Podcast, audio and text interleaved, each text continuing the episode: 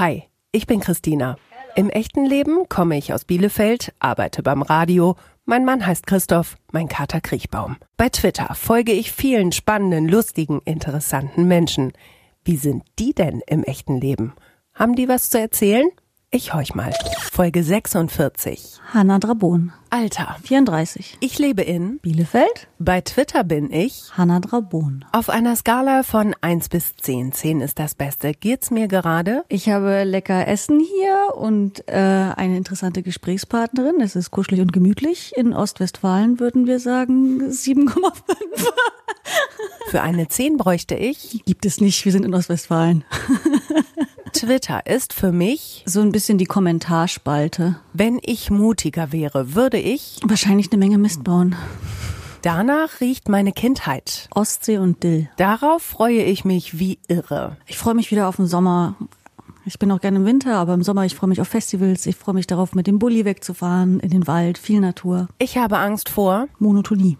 Darauf bin ich nicht gerade stolz. Wie selten ich meine Mama anrufe. Davon hätte ich gerne mehr. Muskeln. Davon hätte ich gerne weniger. Wut. Dafür habe ich mich zuletzt entschuldigt. Ich habe mich vor ein paar Tagen bei einem Kollegen entschuldigt, weil der ein Thema angesprochen hat, was mir schon ganz, ganz lange wehtat. Und dann ist es ein bisschen aus mir raus explodiert. Und es war auch gut und wichtig, das mal anzusprechen, aber ich habe mich dafür entschuldigt, dass es ihn so unvorbereitet getroffen hat und das war nicht der richtige Zeitpunkt, das anzusprechen. Du bringst mich zur Weißglut, wenn Sexistische Kackscheiße. das hätte ich besser anders gemacht. Da bin ich nicht so der Typ für sowas zu sagen, ehrlich gesagt. Also ich habe garantiert, also ich habe eine Menge Fehler gemacht, aber ich habe meistens probiert, nach bestem Wissen und Gewissen zu dem Zeitpunkt zu entscheiden. Das würde ich gerne von meinen Eltern wissen. Ich hätte gern ganz ehrlichen, authentischen Einblick, wie es zur Wendezeit war. Diese Superkraft hätte ich gern. Ich wäre gern manchmal unsichtbar. Das werde ich nie, nie vergessen. Die Telefonnummer meiner Oma, obwohl es leider weder die Telefonnummer noch meine Oma noch gibt. Bestes Schimpfwort ever. Flatschki. Flatschki ist eine polnische Pansensuppe.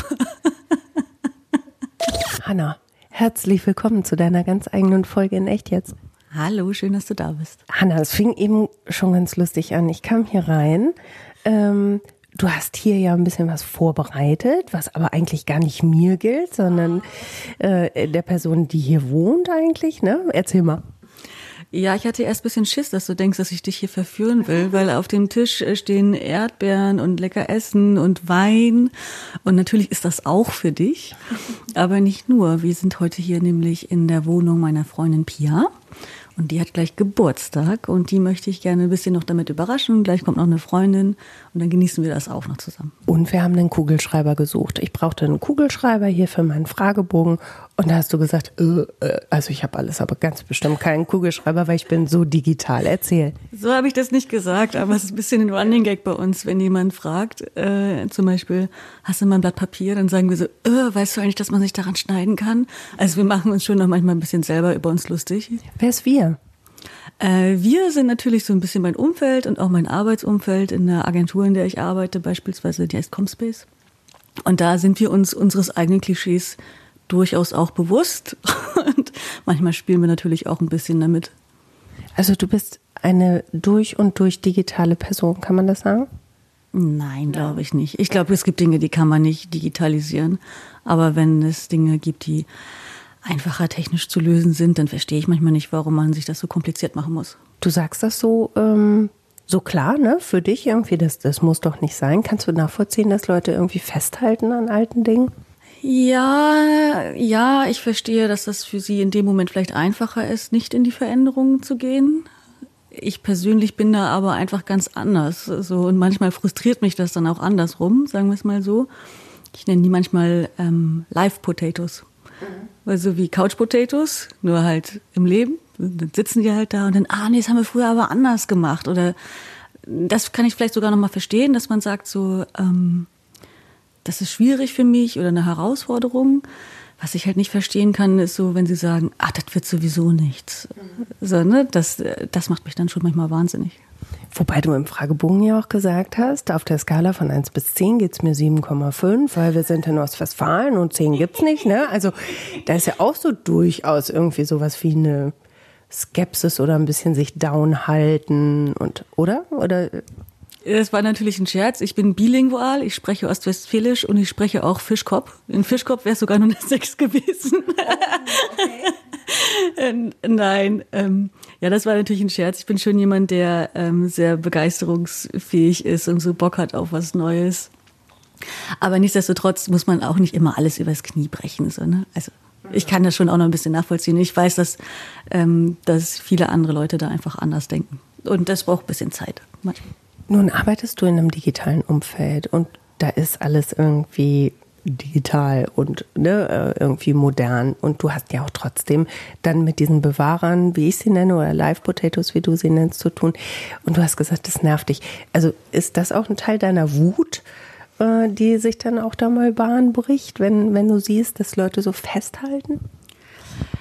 Ja, Schon, also es frustriert mich natürlich, ne, wenn man irgendwie was aus der Welt schieben will und es bleibt aber einfach da stehen und ist meistens sehr groß. Aber andererseits ist mir so auch bewusst, dass so ein, wie soll ich sagen, so ein Berg, der im Weg steht, kann auch manchmal ein Fels in der Brandung sein oder sowas, ne? Also und wenn wir jetzt mal in dem gleichen Bild bleiben, mhm. so ne, oder ein Klotz am Bein kann auch ein Fels sein. Und ich bin mir schon manchmal, also ich bin mir schon bewusst, dass das manchmal sehr sinnvoll ist, da ein Paar zu bilden. Ne? Also dass das eigentlich bloß zusammen gut geht. Eine Person, die halt vorläuft und wilde Ideen hat und die andere Person, die sagt, aber was meinst du jetzt ganz genau und was heißt denn das konkret und hast du schon gedacht, was passiert, wenn und sowas. Und äh, ja, das gehört halt dazu. Aber ein bisschen sauer macht es dich trotzdem. Na, was ich vorhin eher so gemeint habe, waren tatsächlich, also ich kann wirklich wütend werden, wenn das also wenn es nicht nur darum geht, also ich will jetzt keinen Prozess verändern, ich meine, das ist halt nervig oder ärgerlich aber, und manchmal auch sogar total vernünftig so. Aber es gibt ja, ich sag mal, andere, nennen wir es mal, ähm, eher konservative Einstellungen, die ich dann nicht mehr nachvollziehen kann und die mich dann wirklich so sauer und frustriert machen, ähm, wo ich dann extrem, also wirklich erstaunlich wütend werden kann und ähm, auch manchmal richtig äh, nicht einschlafen kann, weil mich das so aufregt. Das sind dann aber meistens eher so alte Muster im Denken, ähm, wenn es ähm, ja, wenn es um Menschen beurteilen geht oder sowas. Ne? Also wenn ich das Gefühl habe, irgendwie jemand kann nicht aus kann mich nicht aus meiner Schublade rauslassen oder auch andere Leute aus ihrer Schublade rauslassen oder drängt jemanden immer, immer wieder in diese Schublade, da werde ich dann schon echt wütend. In welche Schublade legen dich die Menschen in deinem Umfeld? Wo liegst du? Ach, meistens, äh, ich ich selber habe das große Glück, in einem Kontext aufgewachsen zu sein und auch zu arbeiten, wo ich relativ frei schwimmen kann und wo die Leute auch neugierig sind. Ne? Und wir haben uns ja da versammelt, um neugierig neue Dinge auch mal anzugehen. Aber so im Allgemeinen sieht man das ja schon immer wieder, dass ähm, ja, wie soll ich das sagen, dass so alte Denkmuster immer wieder aufkommen und ich verstehe manchmal nicht, warum sich die noch nicht verändert haben. Ne? Wo ich dann immer sage, hey, es ist jetzt 2020, ähm, muss das sein, dass, ähm, weiß ich nicht, Frauen auch mal anders behandelt werden als Männer zum Beispiel, was mich total aufregt. Ne? Muss nochmal äh, gesagt werden, oh, das ist aber total schwul oder so, ne, so als Schimpfwort oder sowas. Und da kann ich mich halt richtig schlimm aufregen, richtig schlimm aufregen. Aber welches Etikett geben dir die Menschen? Also wenn sie, also das ist ja ein total menschlicher Move, dass, dass Menschen erstmal anderen Menschen irgendwie ein Etikett geben, glaube ich, weil es Sicherheit irgendwie gibt. Ähm, bemerkst du das, was sie dir irgendwie geben? Ne? Das ist die junge wilde Frau, die ganz viel verändern will, die nach vorne prescht oder äh, was würdest du sagen? Wie, wie etikettieren dich andere? Mm, ich habe ja schon ganz unterschiedliche Sachen schon gemacht und jedes Mal war es ein bisschen anderes Etikett. Mhm. Aber ich habe schon so zwei, drei Orte für mich oder Etikettierungen gefunden, die ein bisschen Freiraum gelassen haben. Also wenn ich jetzt zum Beispiel viel mit Innovation mache, dann sagen die Leute, oh, sie ist innovativ. Da heißt schon mal, ich weiß nicht genau, was jetzt kommt. Da hat man ein bisschen Platz. Oder vorher habe ich ähm, Fotografie studiert. oh, oh Gott, Künstlerin, da ist bestimmt auch irgendwas. So. Und das hat mir, hat mir ein bisschen Raum äh, verschafft, mal was anderes zu machen. Und auch dieses ganze Startup und Digitalagentur, das sind natürlich auch Klischees, wie wir ja gerade schon gesagt haben, die man mega gut spinnen kann. Und dann kommt man einfach, weiß ich nicht, in einen Business-Termin in einem während andere halt im Kostümchen kommen äh, müssen, mehr oder minder, weil es von ihnen erwartet wird, haben wir andere Räume, wo wir einfach sagen, komm, nee, wir kommen im Hoodie oder im Batman-Pullover oder ich habe schon Kollegen gesehen, die kamen im Yeti-Outfit zur Arbeit. Im Yeti-Outfit? Ja, und sind damit sogar morgens mit dem Bus zur Arbeit gefahren. Also ne, es gibt halt immer wieder so Momente, ähm, wo ich dann einfach sage, okay, einfach nicht mehr wundern. Also da wundere ich mich dann halt auch nicht mehr über die anderen. So, ne? Und das ist eigentlich eine ganz schöne Freiheit, die man den anderen auch geben kann und die man irgendwie auch selbst bekommen kann. Einfach nicht mehr wundern. Glaubst du, dass, ähm, um, um mal dieses Yeti-Ding zu verstehen, weil ich fremdel immer so, so ein bisschen, ohne zu sehr Bewahrer zu sein, aber ich fremdel manchmal mit diesem äh, etwas überspoilerten ähm, ja. Ding. Ähm, meinst du, dass das so ist, weil es sein kann, weil es sein darf, dass man einfach sagt, ich habe gerade so viele Freiheiten, who cares, ich mache jetzt einfach, ich komme im Yeti-Kostüm? Na, äh, an dem Tag, als der Kollege kam, hat dann ja andere auch Fotos gemacht. Ne? Also der kommt nicht einfach so zur Arbeit und äh, programmiert dann darunter.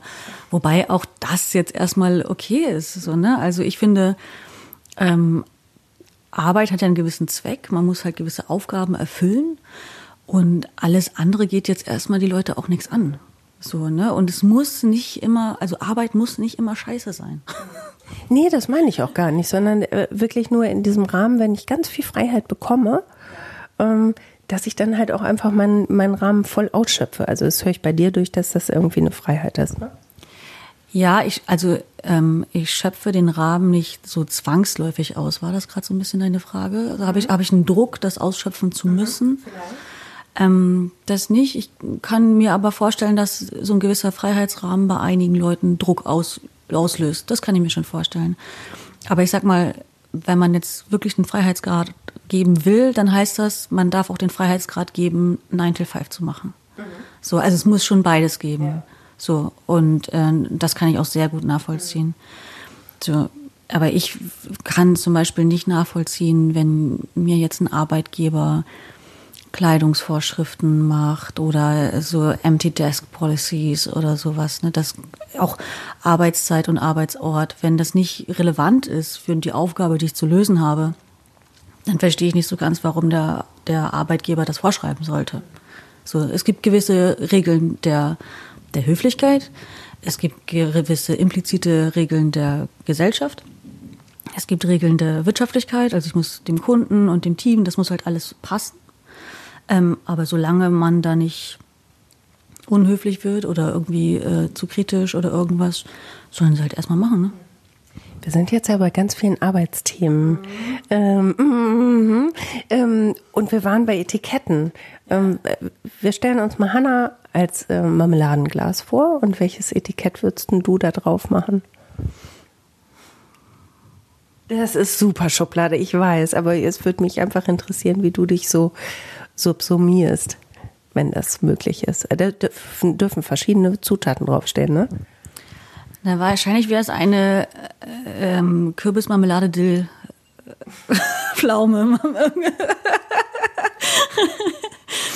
also ich, ähm, ich, ja, ich würde es mega schwierig finden, mich in die eine oder in die andere Schublade äh, zu packen. Und ich bin weiß ich nicht, gefühlt auch am Montag manchmal jemand anderes als am Mittwoch und am Wochenende sowieso noch mal ganz anders. Und äh, alle drei, vier Jahre muss auch noch mal was ganz anderes her. So, ne? Also es, ja. Aber wahrscheinlich nicht alles zusammengemischt, sondern oben gibt es eine, eine, ähm, eine Phase Kürbismarmelade. Gibt es Kürbismarmelade? Stimmt. Also dann Pflaume, dann Dillmarmelade gibt's ja. noch gar nicht, schmeckt aber auch gar nicht, überhaupt nicht gut. Ja. Und darunter nochmal Kirsche. Du, du bist schon Wirbelwind, oder? Würdest du das sagen? Also so nehme ich dich jetzt gerade wahr, so, so von, von der Energie. Ähm, ja, ich, also ich bin schon jemand, wie soll ich sagen, so ein bisschen, ähm, ich fühle mich manchmal auch so wie Handwerkerin, ne? Also ich will dann irgendwie was anpacken und was machen und ich verstehe dann nicht, warum will ich jetzt einfach loslegen. Ähm, gleichzeitig bin ich aber auch wesentlich introvertierter, als die meisten Leute glauben. Vielleicht ist das so eine Twitter-Krankheit. Meinst du? Warum? Naja, introvertiert heißt ja nicht, dass ich, also ich meine damit nicht, dass ich schüchtern bin. Ich bin nicht schüchtern. So, ich bin da auch total in der Lage, mit vielen Leuten zu sprechen. Aber meine Energie, also sprich das, wo ich mich auflade, ist halt eher in solchen Momenten wie jetzt, ne, zu zweit in einem Gespräch oder halt irgendwo in der Natur oder irgendwie sowas. Und da passt Wirbelwind dann schon gar nicht mehr. Es geht ja beides zusammen, ne? Also, und da sind wir dann ja auch wieder dabei, dass ein Marmeladenglas für dich einfach nicht ausreichend ist. Ne? Also, oder? Es kann hin und wieder auch ein anderes Marmeladenglas ja, genau. Ja, Aber ich glaube nicht, dass das so krass ist. Also, also ist das bei dir anders? Was meinst du? Naja, also, dass man so alle paar Jahre, ich meine, ich bin jetzt 34, ich glaube, es ist ganz normal schon, ich sag mal, ganz unterschiedliche Lebensphasen gehabt zu haben, wo man sich auch unterschiedlich definiert hat. Ich glaube nicht, dass ich da groß anders bin als andere. Ich glaube aber, dass der Kontext, den ich bekommen habe, mir da mehr Möglichkeiten gelassen hat. Ich finde das auch gar nicht so ungewöhnlich, gerade für dein Alter. Ich bin ja nur ein paar Jahre älter als du und, und beruflich super festgesettelt seit vier Milliarden Jahren. Ja, krass. Und das, obwohl ich erst 25 bin, was natürlich total schräg ist. Nee, ich meine das eher so von der Energie. Also, ne, dieses, so wie du mir gegenüber sitzt, wirkst du erstmal sehr engagiert und, ne, ich will und ich habe Bock und los, lass uns machen. Und ich finde es überhaupt nicht widersprüchlich, wenn du sagst, ich brauche ruhige Momente. Also, ja. warum denn auch nicht? Ja. Ne, das ist ja total normal. Also ich habe meistens Bock und ich will immer gleich eine Gang gründen. Das ist ja. so typisch. Ich habe immer gleich so zwei, ey komm, ja, wir machen das. Ja, ja das mache ich oft. Ja, und das ist die Energie, die ich meine. Erzähl doch mal von deinem Sommer. Du hast im Fragebogen gesagt, du freust dich so auf den Sommer. Und das klang so wie in so einem Roadmovie. Irgendwie, du freust dich auf. Erzähl noch mal. Äh, ja, Roadmovie ist vielleicht gar nicht so verkehrt. Nee, ich äh, wenn ich, ich sag mal, im Winter oder sonst, ne, wie gesagt, da sind viele Menschen um mich rum und ich mag das auch und dann packe ich gerne Sachen an und dann kann es auch gerne mal sehr kompliziert werden. Warum? Na, weil Themen, die man angehen muss, kompliziert sind, Menschengruppen kompliziert sind. Ist auch, also, sagen wir mal komplex, kompliziert klingt, ist was anderes. Ähm, das mag ich auch gerne. Im Sommer aber tatsächlich haben wir so einen alten Bulli, den wir super hemdsärmlich ausge also ausgebaut die Begrifflichkeit hat das gar nicht verdient. Das ist wirklich nur aufs, auf Stelzen gestellte Matratze, mehr oder minder. Und dann darf es echt gerne so ungeplant wie möglich sein. Also einfach losfahren, wir bleiben da, wo es Wetter schön ist oder wo der Ausblick schön ist, so lange wie wir wollen und fahren dann weiter. Und ja, das ist sehr, sehr entspannt. Das ganz einfache und manchmal planen wir planen wir eigentlich nach Norwegen zu fahren und bleiben irgendwie doch in der Nähe von Berlin kleben. so. Wer ist wir? Erzählst du vom Wir? Wer, wer fährt mit dir? Na, ich habe natürlich einen ganz tollen Partner an meiner Seite, der mit, äh, mit nicht nur mitfährt, sondern der fährt, weil ich kann nämlich gar kein Auto fahren. Okay. Ähm, aber wir sind natürlich auch eine größere Gruppe von Freunden, die dann irgendwie auch einen Bus haben oder auch ein bisschen mitreisen. Manchmal auch zu zweit. Je nachdem ist sehr spontan. Brauchst du auch diese Spontanität wirklich so, um, um vielleicht auch den Ausgleich zum Beruf zu haben oder um, um, um dich irgendwie frei zu fühlen? Weil also diesen, dieses Gefühl von Freiheit, das nehme ich bei dir so wahr. Mir ist Freiheit oder sagen wir mal Unabhängigkeit. Mhm. Das ist vielleicht nicht ganz das Gleiche, aber ähm, dann halt keine Verantwortung zu haben, keine Meetings zu haben, natürlich. Ähm, und einfach spontan entscheiden zu können, ohne dass das irgendwen anders betrifft. Ähm, nicht, äh, wenn man spontan halt, ich könnte auch nie ein Hotel oder sowas. Pauschalurlaub, das wäre was für dich, ne? Nee. nee, das kenne ich überhaupt nicht. So, ich möchte, dass ich, ja, ich möchte morgens selber entscheiden können, wann ich frühstücke und möchte dann, wenn es geht, auch nur Menschen sehen, die ich mag. Ja, das ist mir wichtig. Raus aus der Box, aus allem. Ja. Ja, und ein bisschen was, ein bisschen was, wenn es ein bisschen was Neues ist, ist auch dabei und ein bisschen Ostsee, die ich oft vermisse. Was ist das mit dir und der Ostsee? Ich komme von der Ostsee. Mhm. Ich bin äh, geboren in der Stadt, die heißt Wismar. Und äh, Wismar ist eine wahnsinnig schöne Stadt, UNESCO-Weltkulturerbe, so Backsteingotik, alles. Also eine tolle Stadt, um sie mal zu besuchen. Aha. Mhm. Da auf Dauer zu leben und zu arbeiten, war halt nicht möglich. Und äh, jetzt bin ich hier. Wie lange bist du schon hier? Ah, länger als gedacht. Okay. Was hat dich denn nach Bielefeld geführt, in dieses schöne Bielefeld? Ich habe äh, super gerne fotografiert. Und ich habe es auch wirklich doll geliebt. und wollte dann natürlich Fotografie studieren. Und das ist nicht so einfach, es ist halt nicht BWL oder so, was man überall studieren kann. Es gibt wenige Hochschulen und dann muss man auch noch so eine Aufnahmeprüfung bestehen. Und ähm, wenn einen so eine Hochschule annimmt, äh, in dem Fall war es Bielefeld, dann ist man einfach nur wahnsinnig froh, dass man diesen Beruf machen kann. Und deswegen bin ich nach Bielefeld gegangen. Äh, muss aber gestehen, dass ich mich vorher gar nicht so groß damit beschäftigt hatte, in was für eine Stadt ich da ziehe. Und als, ähm, also ich bin ja jetzt hier sehr glücklich, ist eine, ist eine tolle Stadt, muss man echt sagen. Gerade in den letzten Jahren ist so viel Tolles hier passiert. Ähm, aber als Ostseekind oder als Küstenkind, ich werde das nicht rauskriegen. Ich, ich bin letztes Jahr oder auch dieses Jahr relativ viel in Kopenhagen gewesen, beruflich. Und ich merke das, sobald ich einen Fuß da in diese Stadt setze, die Luft ist anders und ich bin sofort viel näher bei mir und fühle mich wohler und habe so ein Heimatgefühl. Wenn du dann hier bist, was ja nun auch dein Zuhause bist, Bielefeld, aber merkst du das richtig körperlich, dass dir irgendwie was fehlt? Ja, schon. Also ich, also, aber kennst du das, wenn du, ähm, wenn du manchmal das Fenster aufmachst und dann erst bemerkst, ah, oh, krass, ja, Sauerstoff. Ja. Und so ist es manchmal halt, ich wohne ja die ganze Zeit hier, ich lebe gerne hier, alles super. Aber wenn ich dann wieder an der Ostsee bin, gerade im Winter, ich liebe die Ostsee im Winter, dann sind halt auch nicht so viele Touristen da und sie ist so wahnsinnig ähm, so ehrlich. Ne? Die ist halt so, so rough, so ein bisschen. Und dann merke ich erst wie so, oh, ja, okay, das ist halt Heimat. So. Und hast du die ersten 20 Jahre gelebt oder wie lange hast du da gelebt in Wismar? Ähm, ja, ich bin da äh, geboren und zur Schule gegangen. Mhm. Dann bin ich nach Rostock gezogen. Dann bin ich irgendwann nach Bielefeld gezogen. Dann war ich noch ein halbes Jahr in Korea. Mhm.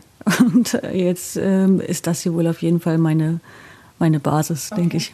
Ich glaube, Bielefeld wird es wohl erstmal sein. Lass uns noch gerade einen Ausflug nach Korea machen. Was hat dich nach Korea äh, verschlagen? Was war los? Das war tatsächlich auch eigentlich eher eine spontane Aktion, aber ich habe da halt ein halbes Jahr studiert. Wie eine spontane Aktion. Also Was willst du schon so Fragen? Das ist doch mein Job, hier die Fragen zu stellen, oder? Ja, ich. Kennst du das, wenn du so erstmal denkst, ja, es ist eine verrückte Idee, aber ja, man sollte das machen? Nee, ich kenne das ehrlich gesagt nicht so, so doll. Also ich habe auch verrückte Sachen in meinem Leben gemacht, aber ähm, nicht, ich glaube nicht so. Deswegen, ich bin total interessiert. Erzähl. Nee, das war noch, da habe ich noch studiert und dann habe ich mich mit meinem Dekan irgendwie unterhalten und ich glaube, es gab auch Wein. Und dann hatte der erzählt von so einer Kooperation mit Korea und dass er sich vorstellt, dass er sich wundert, keine Ahnung, warum die Leute nicht so weiter weggehen oder ich weiß es nicht mehr so genau. Und dann hat er irgendwie Korea ins Spiel gebracht und ich meinte so, hey du, pass auf, weißt du was, ich gehe nach Korea. Und dann am nächsten Tag, oder es waren echt nur ein paar Tage, ne, dann hat er gesagt, ja, na, gut, klasse, dass du die Erste bist, die nach Korea geht. Und ich so, ah, ja, oh ja, ach, wieso nicht? So, und dann, äh, Okay, äh, ich, ich habe Fragen. Also, in welcher Situation warst du genau, als diese Situation dann passiert? Naja, ich war noch im Studium. Welches Semester? Wo, also, wie alt warst du? Erzähl mal. Wie alt war ich denn da? Ja, so Mitte 20, mhm. ne? Ich, das ist halt auch die Zeit, wo man sowas dann machen kann, mhm. habe ich gedacht. So, ne, ist auch alles gut. Ja. Du hattest eine Wohnung hier, du hattest eine WG hier, was hattest du hier? Äh, Wohnung hier, Freund hier, also eigentlich alles, alles, ne, alles äh, super gewesen. Ähm, aber ich, keine Ahnung, wenn man so eine Chance dann irgendwie hat, ich meine, ich erzähle das dann auch meinen Eltern und die finden sowas natürlich auch super, mhm. so weit weggehen zu können. Ne? Mhm. Das finden die halt auch total klasse. Und meine Mama hat sich mega gefreut für mich, dass ich diese Möglichkeit habe. Also es ist ja jetzt auch nicht mehr so wie früher, also von wegen die Möglichkeit haben. Ja. Natürlich kann man heute nach Korea gehen für ein halbes Jahr. Naja gut, du musst es dir schon irgendwie leisten können, oder? Nee, das war ein Austausch. Okay. Das heißt, ich habe quasi Wohnung getauscht mit einem Koreaner. Okay. Und ich konnte in seiner, äh, ja, in seinem Dormitory, in seinem mhm. äh, Studentenwohnheimzimmer ähm, schlafen und er ist in meine WG gezogen. Ähm, und dann saß ich da in Korea und ich spreche gar kein Koreanisch. und die Koreaner waren auch nicht so ganz auf mich vorbereitet, glaube ich, weil es gab da nicht so viele Weiße. So. Ähm, aber für mich war es so im Nachgang doch sehr prägend, weil die Koreaner alles, was so Technik und Digitalisierung angeht, mhm. natürlich kilometerweit vorne ja. schon damals waren. Und äh, das war schon ziemlich beeindruckend. Heißt, du hast dann irgendwann gesagt, okay, ich packe mein Köfferchen hier in Bielefeld, ich sage Adieu zu meinem Freund, ich lasse meinen Haustürschlüssel hier mal liegen, ich gehe jetzt nach Korea. Und dann kommst du an, wo genau? In Seoul. Mhm. Ähm, und ich glaube, derjenige, der uns abholen sollte, kam dann auch natürlich nicht. Mhm.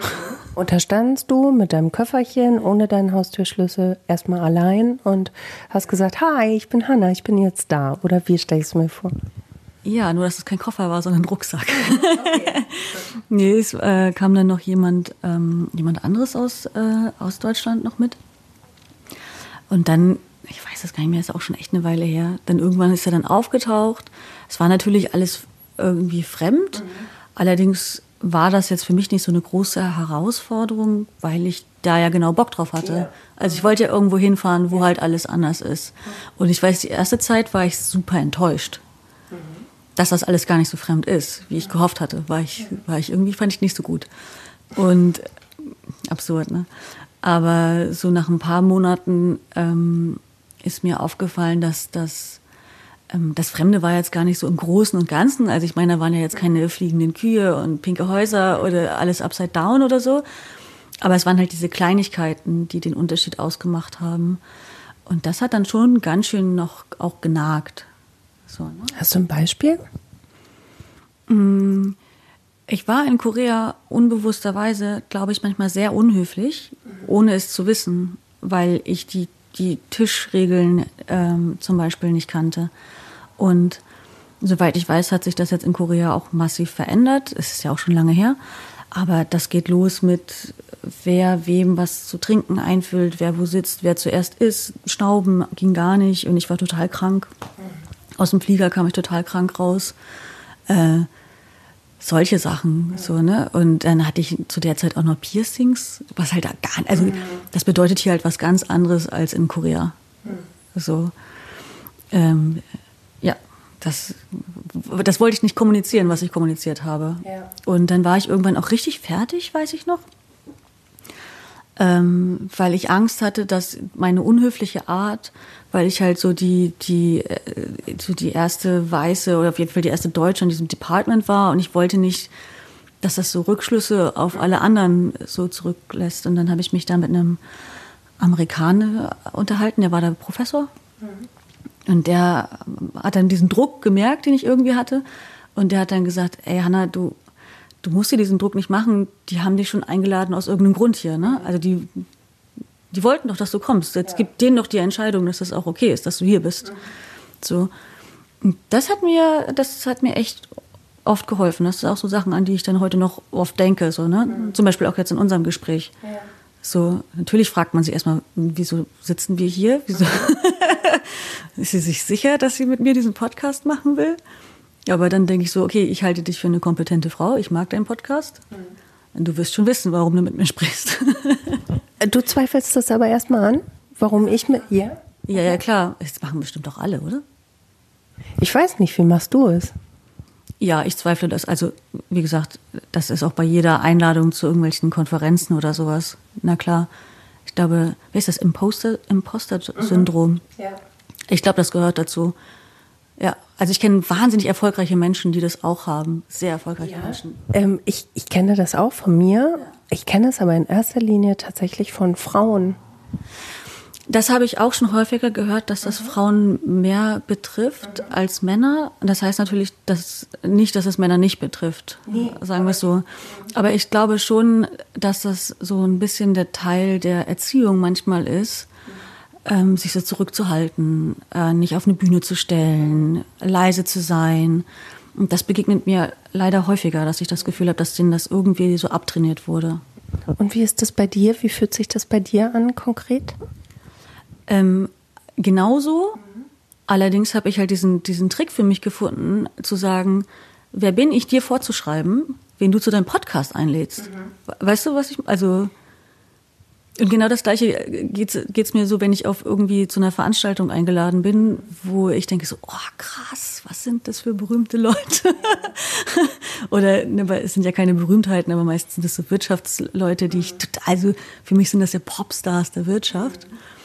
Und dann denke ich immer so, okay, die haben vielleicht einen Fehler gemacht, aber wer bin ich, das zu beurteilen, wen diese kompetenten Leute einladen? Weißt du? Heißt, du willst dich nicht anzweifeln, weil du damit ihnen die Kompetenz absprichst, dass sie entscheiden können, wen sie da sitzen haben wollen oder nicht? Ja, okay. es wäre un unhöflich. Ja. Das kann ich nachvollziehen, weil ich ja große Probleme damit habe, Komplimente anzunehmen. Und letztens ja. hatte ich eine Klicksituation, ja. wo mir jemand ein tolles Kompliment gemacht hat und ich gedacht habe, Alter, jetzt freu dich doch einfach, anstatt zu sagen, ach komm, äh, ist doch alles nicht so. Und ähm, als würde ich ihr die Kompetenz absprechen, dieses Kompliment aussprechen zu dürfen. Genau. Das ist kryptisch jetzt, ne? Aber ja, ja, wenn ich dir doch ein Kompliment machen will, dann ist das ja geradezu. Also ich habe dir ja auch viele Komplimente gemacht. Das ist ja geradezu unhöflich zu sagen, nein. Ja. ja. So. Also ich habe mir so, so ein paar Tricks habe ich mir schon immer äh, zusammengebaut, die mir so ein bisschen helfen.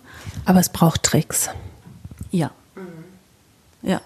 Aber, aber ähm, nervt das? Dass sie überhaupt nötig sind? Ähm, ja, es ist halt so, wie es ist. Ne? Also ich, da kann man jetzt ewig dran rumjaulen und sagen, ne? ich bin dann eher so diejenige, die sagt, okay, da, wie, wie, wie können wir da drum herum arbeiten? Ja, das wie es. Ich muss es akzeptieren, aber ich suche jetzt eine Lösung. Genau.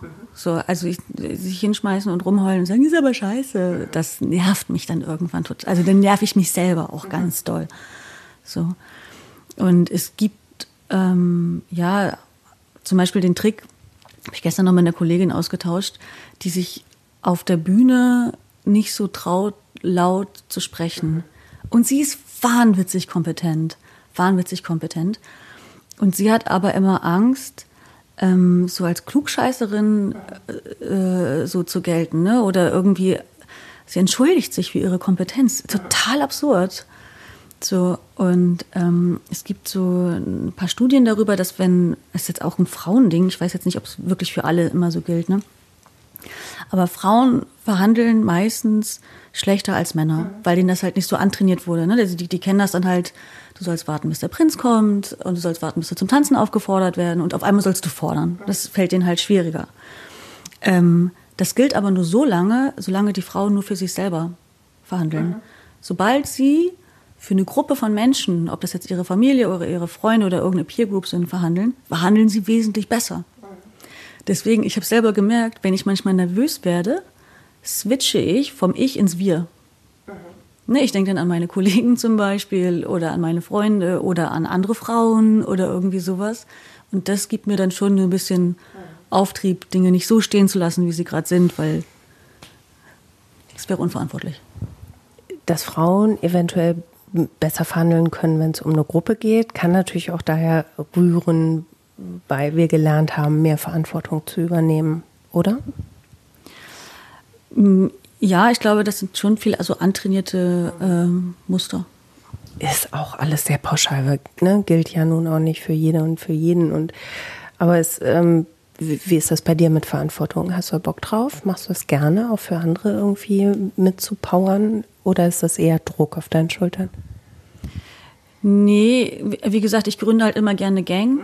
Und dann merke ich auf einmal, ich bin in zu vielen Gangs. Mhm. und kann dann meinen Lieblingsgangs vielleicht gar nicht so gerecht werden, wie ich das vielleicht möchte. Ähm, also sich da so ein bisschen äh, zu fokussieren, ist, glaube ich, wichtig. Aber ich habe, wie gesagt, ich habe das große Glück, in einem äh, Umfeld zu sein, wo es halt mehreren Leuten so geht, ne? oder sogar relativ vielen. Ähm, und ähm, dann ist die Verantwortung liegt dann nicht auf einer, mhm. aber auf zwei Schultern, ähm, sondern man hat halt immer Rückendeckung von den anderen. Und das macht dann natürlich schon echt Spaß für, für Leute wie mich. Ich würde aber gerne noch einmal zurück zur Ostsee fahren. Wollen wir? Ja. Oh, da kriegst du gleich einen ganz anderen Gesichtsausdruck, ne? Irgendwie. Das ein Heimweh. Ja, ist es ist das immer noch ein großes Thema? Also jetzt unabhängig auch nur von, von der See oder? Äh, nee, ach Quatsch, ich bin hier zu Hause. Ich habe ja alles. Ich, äh, so schnell kriegt man mich auch nicht zurück, außer Mit Glasfaser vielleicht. äh, nein, Quatsch. Ich habe das Gefühl aber auch, äh, ich glaube, es ist Wasser einfach nur. Wie gesagt, in Kopenhagen, ich habe noch nie in Kopenhagen jetzt gewohnt. Ich bin jetzt halt regelmäßig da.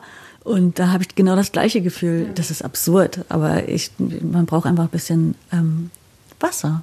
Ja, das ist echt, wenn ich, wenn ich Bielefeld, wenn ich hier irgendwas noch machen könnte, dann einen großen Bagger bestellen. Und was ist, was ist das mit dem Dill? Weil du hast gesagt, meine Kindheit riecht nach Ostsee. Klar, das ist Logo. Und nach Dill. Dill ist ja ein klassisches, äh, ein klassischer, klassisches Kraut äh, an äh, den äh, nordischen Küsten.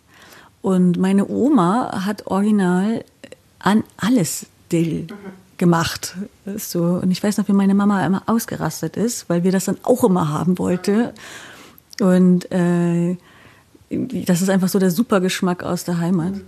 Und äh, meine Oma ist mir natürlich auch immer noch wichtig. Ich trage zum Beispiel heute auch äh, noch eine Kette von meiner Oma oder sowas. Ist jetzt kein Dill dran. Das ist, ähm, das ist eine kleine Blume vielleicht. Oh, ja. so, ein, so ein mhm. Stab mit einer kleinen Blüte dran. Und äh, wenn dann Ferien waren, dann bin ich mit Oma zur Ostsee. Opa natürlich auch. Aber Oma und du, ihr wart ganz eng, ne? Waren super dicke. oder in den Garten oder wo auch immer. Und dann gab es immer Gurkensalat mit Dill. Ja, eine, eine, so eine ganz klassische herzliche liebe Oma oder wie würdest du so Nee, nee überhaupt nicht. Überhaupt nicht. Okay. Äh, Oma äh, Kennst du das, wenn die zwar streng sind, aber die ganze Zeit durchblitzen lassen, dass sie es eigentlich ja. mega witzig finden? Mhm.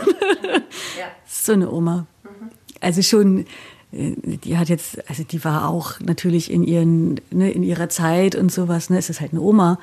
Ähm, die fand auch viele Sachen total absurd, die ich gemacht habe, oder hat auch mal einen Spruch da gelassen oder sowas. Aber immer super liebevoll ja. und immer äh, mit einem Schmunzeln und ja, finde ich jetzt nicht so gut, aber ach, naja, unterstützt dich dann ja. halt doch eine Oma halt. Ja. ja. Im Fragebogen hast du gesagt, von deinen Eltern hättest du gerne gewusst, wie sie die Wendezeit ehrlich wahrgenommen haben. Ja, ähm, also ich bin 85 geboren also ich kann jetzt wirklich nicht behaupten, äh, im vollen Bewusstsein die Wendezeit mitbekommen zu haben, je nachdem, wie lange man die Wendezeit jetzt irgendwie definiert. Ähm, und ich glaube, es ist auch schwierig, das die Eltern zu fragen, wenn man, wenn es noch so frisch ist. So mit ehrlich meinte ich, glaube ich, eher sowas im reflektierten Zustand. Also jetzt so was haben, haben Sie überhaupt viel erzählt? So? Also seid ihr darüber im Austausch? Ich glaube, die haben jetzt kein Problem, wenn ich sie frage. Mhm. Aber es ist jetzt nicht proaktiv, dass Sie erzählen, du, Hanna, äh, wir wollten dir mal erzählen und. Ach, das ist schon, also natürlich, wenn man an der Ostsee wohnt, dann ist das schon immer mal wieder ein Thema. Ähm, aber ich glaube, es ist eher so eine Frage äh, des, wann kommt der Zeitpunkt, dass man es genug reflektiert hat zu erzählen. Weißt du, was ich meine? Wenn man es gerade erst erlebt hat, dann, dann, dann ist das schwierig, das in, in, in, in einen Kontext zu packen. Und ja, das ist, glaube ich, sollte ich jetzt vielleicht nochmal ins Gespräch suchen. Hast du denn noch ein Gefühl, irgendwie nur so ein ganz irgendwas auch was du bei deinen Eltern vielleicht wahrgenommen hast, eben du warst ja noch total klein, als die Mauer fiel, ähm, aber so ein Gefühl, was deine Eltern dir vielleicht mitgegeben haben? Ja, klar, also auf jeden Fall. Also nur weil die Mauer gefallen ist, heißt ja noch lange nicht, dass alles verändert war. Und das ist, glaube ich, auch, ja, ne, also Regionen haben halt unterschiedliche Kulturen natürlich. Das gilt für West wie Ost wie für Nord äh, und Süd. Aber trotzdem gibt's ja, ich sag mal, einen kulturellen Kanon, den da alle miteinander erlebt haben und der dann auf einmal so ein bisschen verschwunden war, ist. Und ich weiß noch, als ich hierher gezogen bin, ähm, dass mich das mega irritiert hat, dass hier da niemand drüber spricht. Aber hier hat sich halt auch nichts verändert. Mhm. Na, also frag mal jemanden in der Eifel. Ja. Äh, wie war denn die Wendezeit für dich? Und dann sage ich, ach du, da lief da was im Fernsehen. Ne? Also für die hat sich halt nicht so viel verändert. Mhm. Und das ist natürlich äh, anders für äh, ja, meine Eltern und auch einige Freunde. Was hat sich für dich verändert? Kannst du es benennen? Nee, kann ich nicht benennen. Weil ich keinen, keinen Vergleich habe. So, ne? Aber ich, äh, es ist super viel. Ne? Wir sitzen jetzt beide hier. Ich war in Korea, habe ja gerade schon erzählt. So, ne? Ich habe alle viele, viele Möglichkeiten. Also Alles hat sich verändert, glaube ich. Aber ich weiß nicht, kannst du ja schlecht sagen, ne? Was ist, also man vergleicht ja jetzt mit einer Situation von vor 30 Jahren. Also natürlich jetzt zu vor 30 Jahren hat sich was verändert, aber ja. das ist ja total logisch. Gibt es denn irgendwie sowas wie Überlegungen mit deinen Eltern dann nochmal irgendwie drüber zu sprechen? Weil du, du warst eben so ein bisschen zögerlich, dass du sagtest, ja, hm, vielleicht muss ich mal oder so. Mm, ja, ich, das ist, also ich habe mich halt wirklich mal gefragt, wie soll ich das? Ich habe mich immer gefragt in der Schule, war im Geschichtsunterricht nichts über die Wendezeit. Und das war aber der Teil der Geschichte, der mich ja gerade in dem Moment am meisten irgendwie äh, betroffen hat, so ne, oder wo am meisten irgendwie das noch fühlbar war, ähm, oder die Auswirkungen waren ja, ja. auf jeden Fall, sind immer noch da, so ne. Ähm, und das war, glaube ich, einfach so, weil die Reflexion darüber noch nicht so weit, weil das einfach noch nicht abgeschlossen war, ne, weil man einfach noch nicht sagen konnte, das war dann so und das war dann so und so schreiben wir das jetzt in diese Geschichtsbücher. Mhm. So, und deswegen, äh, meine Eltern ist nicht, wie gesagt, das ist kein schwieriges Thema oder sowas. Die erzählen da schon drüber und erzählen dann von früher und ähm, haben auch sehr unterschiedliche ähm, Perspektiven. Mhm. Aber es gab dann auch so einen Zeitpunkt, wo die dann auch keinen Bock mehr hatten. So, das, also es war schon anstrengend genug. Ja, okay. so, ne? Aber jetzt ist das, glaube ich, ähm, auch das Thema durch, ne? Ich glaube, jetzt kann man einfach nochmal daran anders, anders rangehen. Du hast letztens bei Twitter hast du ein ähm, hast du was gepostet, hast du ein Bild gepostet, ne? Da hast du ein Buch geschenkt bekommen. Weißt du? Ach, du meinst, das so ein Spiel war das? Ach so, ein Spiel. Ich dachte, das wäre ein Buch. DDR-Reise, Reisebild. Ja, manchmal machen sich die Leute ein bisschen lustig über mich, äh, weil ich dieses, ach, ich bin ja Ossi-Ding äh, ein bisschen auch spiele. Ich mache mich eigentlich konstant über mich selber lustig, fällt mir gerade auf. Ähm, äh, nee, ich, ich fand das Klischee des Ossis hier einfach immer total schlimm ich, hier, ne? Und äh, ich probiere dann ganz häufig zu sagen, ja, ich bin halt der Ossi, mhm. damit die checken, das ist gar nicht so, ne? Oder es gibt da halt auch ganz andere als dieses schlimme Klischee von faulen Nazis, also jetzt total ja. übertrieben natürlich so, ne? Das ist halt Quatsch und das gilt halt auf jeden Fall nicht für mich und meine meine Freunde. Und ich finde es ganz schlimm, wenn meine Freunde so bezeichnet werden, einfach so pauschal. Und manchmal ähm, habe ich das Gefühl, dass so diese, diese Möglichkeit der, ähm, der, ähm, des anders taktierens oder anders denkens auch daher kommt, dass man natürlich ein bisschen aus einem anderen Kontext vielleicht kommt. Da mu muss ich nachfragen, wie meinst du das? Na, in dem Fall habe ich das geschenkt bekommen, weil ich auf der Bühne schon wieder erzählt habe, dass ich ja Ossi bin. Mhm. Gott, ich jetzt schon wieder darüber rede. Willst du nicht drüber reden? Doch, aber manchmal nervt man sich ja selbst so, weil die Themen dann immer wieder kommen. Also ähm, ich habe das halt erzählt, weil das Thema war so eine Diskussion ähm, Führungskräfte, äh, weibliche Führungskräfte. Mhm. So, warum gibt es denn keine Frauen so in den Führungsetagen? Also der Titel war ein bisschen anders. Ach so, genau. Der Titel war, wir brauchen Frauen, die sich trauen. Mhm. So, und das fand ich ein bisschen abstrus, weil es geht ja nicht nur darum, ist ja schön und gut, dass du dich traust, äh, hilft dir aber auch nichts, wenn nicht so ein bisschen die Grundlage gegeben ist. Und dann war die Diskussion halt, ähm, ja, auch Kinder waren da ganz schnell wieder die Diskussion und, ähm, und dann habe ich halt erzählt, ja, ich komme halt quasi aus dem Osten, da war das irgendwie anders geregelt. So, meine Geschwister, das eine ist in Belgien, da ist das anders geregelt, die andere ist in den USA, da ist das anders geregelt. Ähm, deswegen ist es in meiner Familie nicht das Thema, also ob Frauen jetzt irgendwie zurück in den Beruf gehen sollten, ja oder nein. Das ist bei uns halt gar keine Diskussion. Ja, ein Zackbumm war der Ossi halt schon wieder auf der Bühne. Und dann hatte ich auf einmal so ein DDR-Reisespiel auf dem Tisch. Aber du kannst gut über dich lachen, oder? Ja, ich hoffe doch. Ich glaube, das ist ganz wichtig, ja. Ja. ja. Also gelingt es dir aufrichtig oder dass du eher denkst, oh, das ist mir jetzt unangenehm, aber ich lach's mal schnell weg? Nee, ich, es ist manchmal wirklich witzig. Also wirklich, wenn ich immer wieder das Gleiche mache oder die gleichen Fehler oder so. Ne? Ich meine, manchmal ist man sein eigenes Klischee. Kennst du? Also, mhm. ja, so, ja, ich habe immer wieder das Gefühl, in mein eigenes, in mein eigenes Digitalo-Klischee oder in, so irgendwie reinzurutschen. Und manchmal ist es halt das Ossi-Klischee. So, oder so. Ja, ja, wenn man so selber typisch man selbst ist. Das ist schon witzig manchmal. schon wirklich witzig. Als du gerade erzählt hast, ähm, Frauen in Führungspositionen und Frauen, die sich trauen, da hast du einen richtig angeekelten Gesichtsausdruck gehabt. Habe ich das richtig wahrgenommen? Ja, nee. Das Problem war für mich eher dieses. Vielleicht hast du es doch richtig wahrgenommen. Ich, ich weiß es nicht, aber ich verstehe manchmal nicht, dass das noch so eine Diskussion ist. Wie wäre es im Idealfall aus deiner Sicht? Ja, dass, dass man über sowas nicht mehr reden muss, sondern das absolute, also für mich sind das halt, das ist, glaube ich, das, was mich dann so aufregt. Ne? Das sind so absolute Selbstverständlichkeiten eigentlich.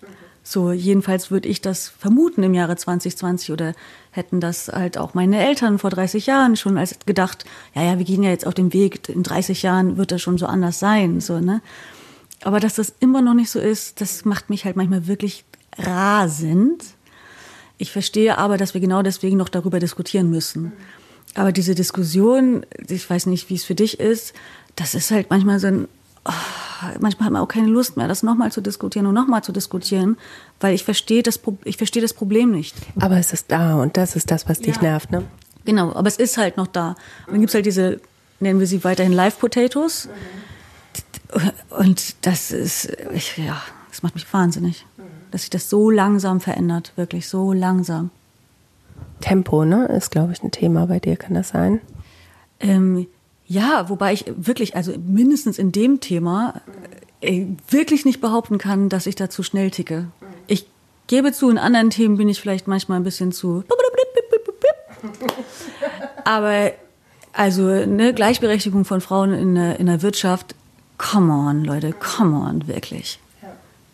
Ist jetzt äh, Tick-Tack, wird jetzt, ne? Wird jetzt Zeit. Und also ich glaube, ich gehe da auch ein bisschen anders ran. Ähm, ich fordere das auch anders ein. So, aber ähm, ich auch nur, weil ich die Möglichkeit da habe, das anders einzufordern. Wie forderst du es ein? Naja, beispielsweise, also für, ne, indem ich absolutes Unverständnis statt eine Höflichkeit für sowas äußere, indem ich solche Dinge auch wirklich andiskutiere oder auch klar benenne, wenn ich das Gefühl habe, ähm, dass das halt gerade nach einem Muster passiert, was nicht mehr relevant sein sollte. So, also dass man das auch wirklich klar benennt. Ich erlebe das immer wieder und ich äh, ertappe mich auch selbst häufig dabei, dass man da so wegkuscht. Mhm. Weißt du, was ich meine? Ja, ja. So, ah nee, lieber nicht, lieber nicht benennen, lieber nicht sagen, so, ne? Und für sowas ist Twitter nämlich total super manchmal, wenn man so das Gefühl hat, ey, nee, ich muss das jetzt aber mal sagen, so, ne? Weil es stört mich wirklich. Ich will jetzt nicht ewig äh, monothematisch sein, aber das muss jetzt auch mal gesagt werden, dass das so nicht geht, ne? wie, wie jetzt bei dieser, äh, bei dieser Oetker-Veranstaltung, wo mhm. ich letzte Woche war, äh, von der wir ja gerade schon geredet haben. Das war halt letzte Woche. Und dann gab es halt einen Zeitungsbericht mhm. darüber. Den habe ich gesehen. Hast du dir das gleiche gedacht, wie ich mir das gleiche gedacht habe? Das war eine, ich, wenn ich es vorsichtig formulieren wollen würde, wäre es eine, war es eine extrem ungünstige Headline. wenn wir diplomatisch bleiben, war es extrem ungünstig. Du warst aber nicht da. Nein. Ja. Und wenn man auf dieser Veranstaltung war, um die mal kurz zu beschreiben, es waren halt 200 Frauen aus Führungspositionen da größtenteils ähm, und 20 Männer. Und die Diskussion war halt, dass man mehr Sichtbarkeit für Frauen braucht. Und dann kam dieser Zeitungsartikel, der betitelt war mit Männer müssen weniger Haushalt machen. Und der Untertitel war, glaube ich, Oetker-Chef erzählt Managerin, äh, hält Rede von Managerin. Äh, also das war absurd. das war wirklich absurd. Beschrieben von einem Mann? Natürlich. Also es gab auch das Gegenmodell von einer Frau, aber das war halt wirklich, also das war halt, ja, ich weiß nicht, ob es, also ich möchte nicht ausschließen, dass das nicht auch genau so einer Frau hätte passieren können, ne? weil es, glaube ich, eher so eine Art von Denkmuster ist.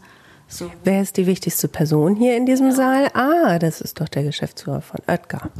Richtig, und der war ja auch eine sehr wichtige und ist auch eine sehr imposante Person. Ja, aber es ging um Frauen.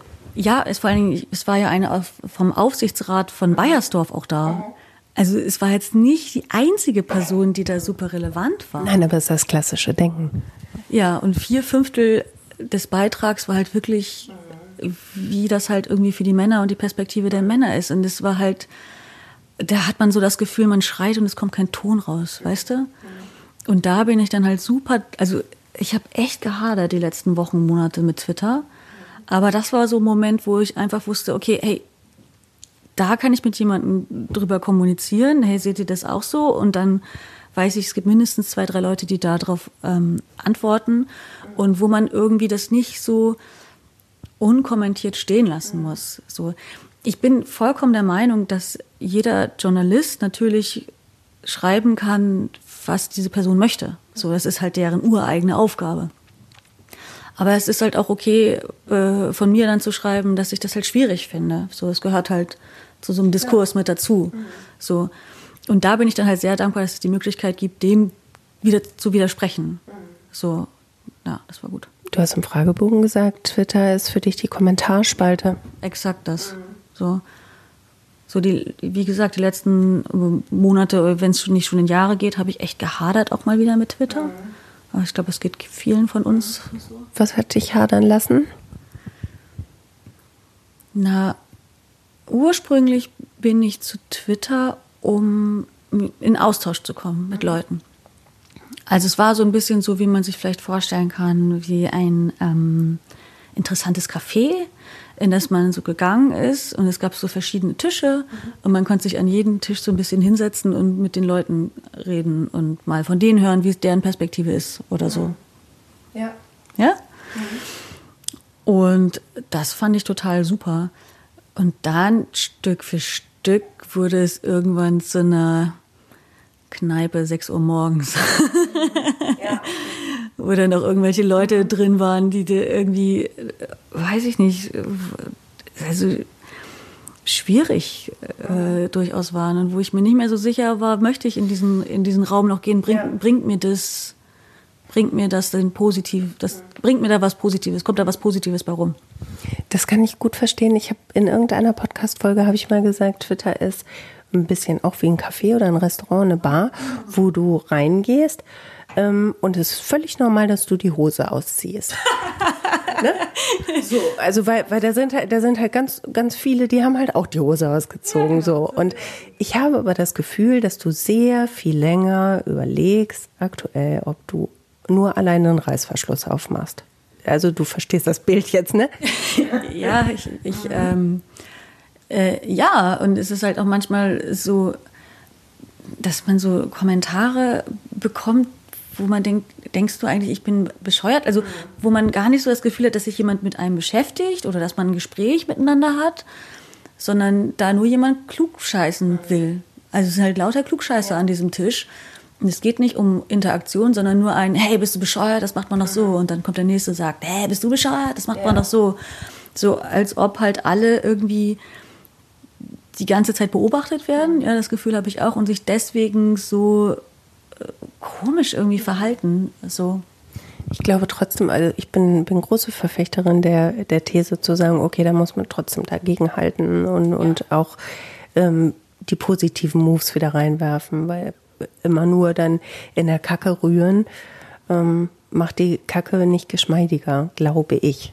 Das ist ein wunderschönes Bild, wirklich wunderschön. Aber ja, ich meine, also ne, man, man, man weiß ja mittlerweile von äh, koordinierten Trollnetzwerken und, ne, und es ist halt immer wieder heftig, ähm, wenn man das miterlebt, wenn sowas passiert, so, ne, wo man denkt so, ey krass, was ist denn jetzt hier gerade passiert? So. Aber nichtsdestotrotz ist das nicht die richtige Entscheidung, dann zu sagen, ich überlasse das Feld jetzt ja, mal. Genau. Ja, nee, es braucht schon, es braucht schon noch ein paar Leute, die dagegenhalten und sagen, nee, wir wollen das aber nicht. Eine letzte Frage. Die hätte ich noch. Du hast gesagt im Fragebogen, diese Superkraft hätte ich gerne, ich wäre gerne unsichtbar. Was ist los, Pumuckel, was ist los? ähm, es gibt, ja, ich glaube, es ist dieses ähm, doch wesentlich introvertierter zu sein, als die meisten Leute denken oder als, ja. Und es gibt Momente, wo man so das Gefühl hat, man ist in einem großen Raum voller Leute und weiß sich gerade überhaupt nicht zu verhalten und dann wäre ich gern einfach unsichtbar, wenn es geht. Und äh, ja, manchmal tue ich dann auch so, als ob ich unsichtbar wäre. Gelingt dir das tatsächlich? Mir das vorzustellen? Ne? Nee, da, also äh, dann wirklich dieses Gefühl dann davon zu haben? Nee, ich glaube, ich verhalte mich dann einfach nur komisch. Weil, also so, so wie ich dich so kennenlerne und mit dieser Energie, die ich, die ich da so spüre, kann ich mir kaum vorstellen, ähm, dass es dir gelingt, dich irgendwie unsichtbar zu verhalten. Weißt du, was ich meine? Ja, ich, wie gesagt, ich glaube, ich verhalte mich dann einfach komisch. Ja. Ich stelle mich dann in einen Raum und kann dann nicht richtig Hallo sagen oder irgendwie sowas. Ich bin dann einfach weird. und dann wäre ich gern weniger weird, sondern hätte halt Bock, Schalter an. Okay, kurz unsichtbar, kurz erstmal gucken, wer da ist oder sowas. Oder auch auf dem Weg nach Hause wäre ich gern unsichtbar oder sowas. Das wäre toll. Was, was ist da auf diesem Weg nach Hause? Hast du Noise Canceling Kopfhörer? Nee. Könnte ich überhaupt nicht ertragen. Nee? Nein, überhaupt nicht. Ah, das könnte ich gar nicht ertragen, wenn ich gar nicht mehr mitkriege, was los ist. Nee, überhaupt nicht. Ich liebe meine Noise Canceling Kopfhörer. Und manchmal habe ich die auch einfach nur so drin, um kurz so dieses Wump, dieses ja. kleine, kleine, heimliche äh, äh, Gefühl zu haben. Und ich liebe die Momente, wo ich einfach nur vor mich hin latschen kann. Mhm diese Noise Canceling auch gerne mit ein bisschen Mucke drauf mhm. Äh, habe und dann einfach so einen Moment für mich habe. Dann besuchst du dich selbst in dir? Ja, das klingt wieder ein bisschen weird, aber ja. nee, finde ich, ich finde, ich fand, es klang eigentlich jetzt ganz schön, fand ich so. Also, ne, das ist ja so, so eine Sekunde dann oder eine Minute oder eine Viertelstunde der Kontemplation. Es ist nicht, es ist nicht besuchen, aber ich, also ich habe mal so ein, ich habe mal so ein äh, Vipassana gemacht. Kennst du das? Nein ist so zehn Tage sitzen und schweigen. Also es ist nicht religiös. Mhm. Also es gibt jetzt keine, keine Buddha-Statuen oder ne, keine christlichen. Also es ist halt tatsächlich eher so eine Art Training. So. Und ähm, da habe ich äh, ja jeden Tag viel so meditiert oder Achtsamkeitsübungen gemacht, sagen wir es mal so. Mhm. Und da habe ich schon krass gelernt, dass, ähm, dass egal wie stressig das jetzt irgendwie gerade ist oder wie viel das gerade irgendwie ist, dass man sich ja so einen Ort der Ruhe durchaus selber schaffen kann. So. Und da hilft es dann, kein, weniger Einflüsse zu haben. Also dann halt Noise Cancelling zum Beispiel ja. zu haben und nirgendwo hinzugucken mhm. und auch nicht das Gefühl zu haben, wie man guckt einen an am besten. Mhm. Also so ist in diesem Vipassana ist es tatsächlich so, dass dich auch niemand ansprechen darf, anfassen darf, nicht mit dir gesprochen wird und nicht lesen kannst. Ne? Also wirklich mal so eine ganze, so eine Art Isolation. Mhm. So. Das kann sehr beruhigend sein. Das klingt nicht so beruhigend, aber das ist dann ganz schön. Aber passt es ja doch eigentlich, dass du dann in dich einkehrst. Ja, aber ich sich selber besuchen klingt ja so, als ob man fremd wäre. Nee, aber dann wollen wir uns auf Einkehren äh, einigen? Ja, einigen wir uns. Okay. Ja.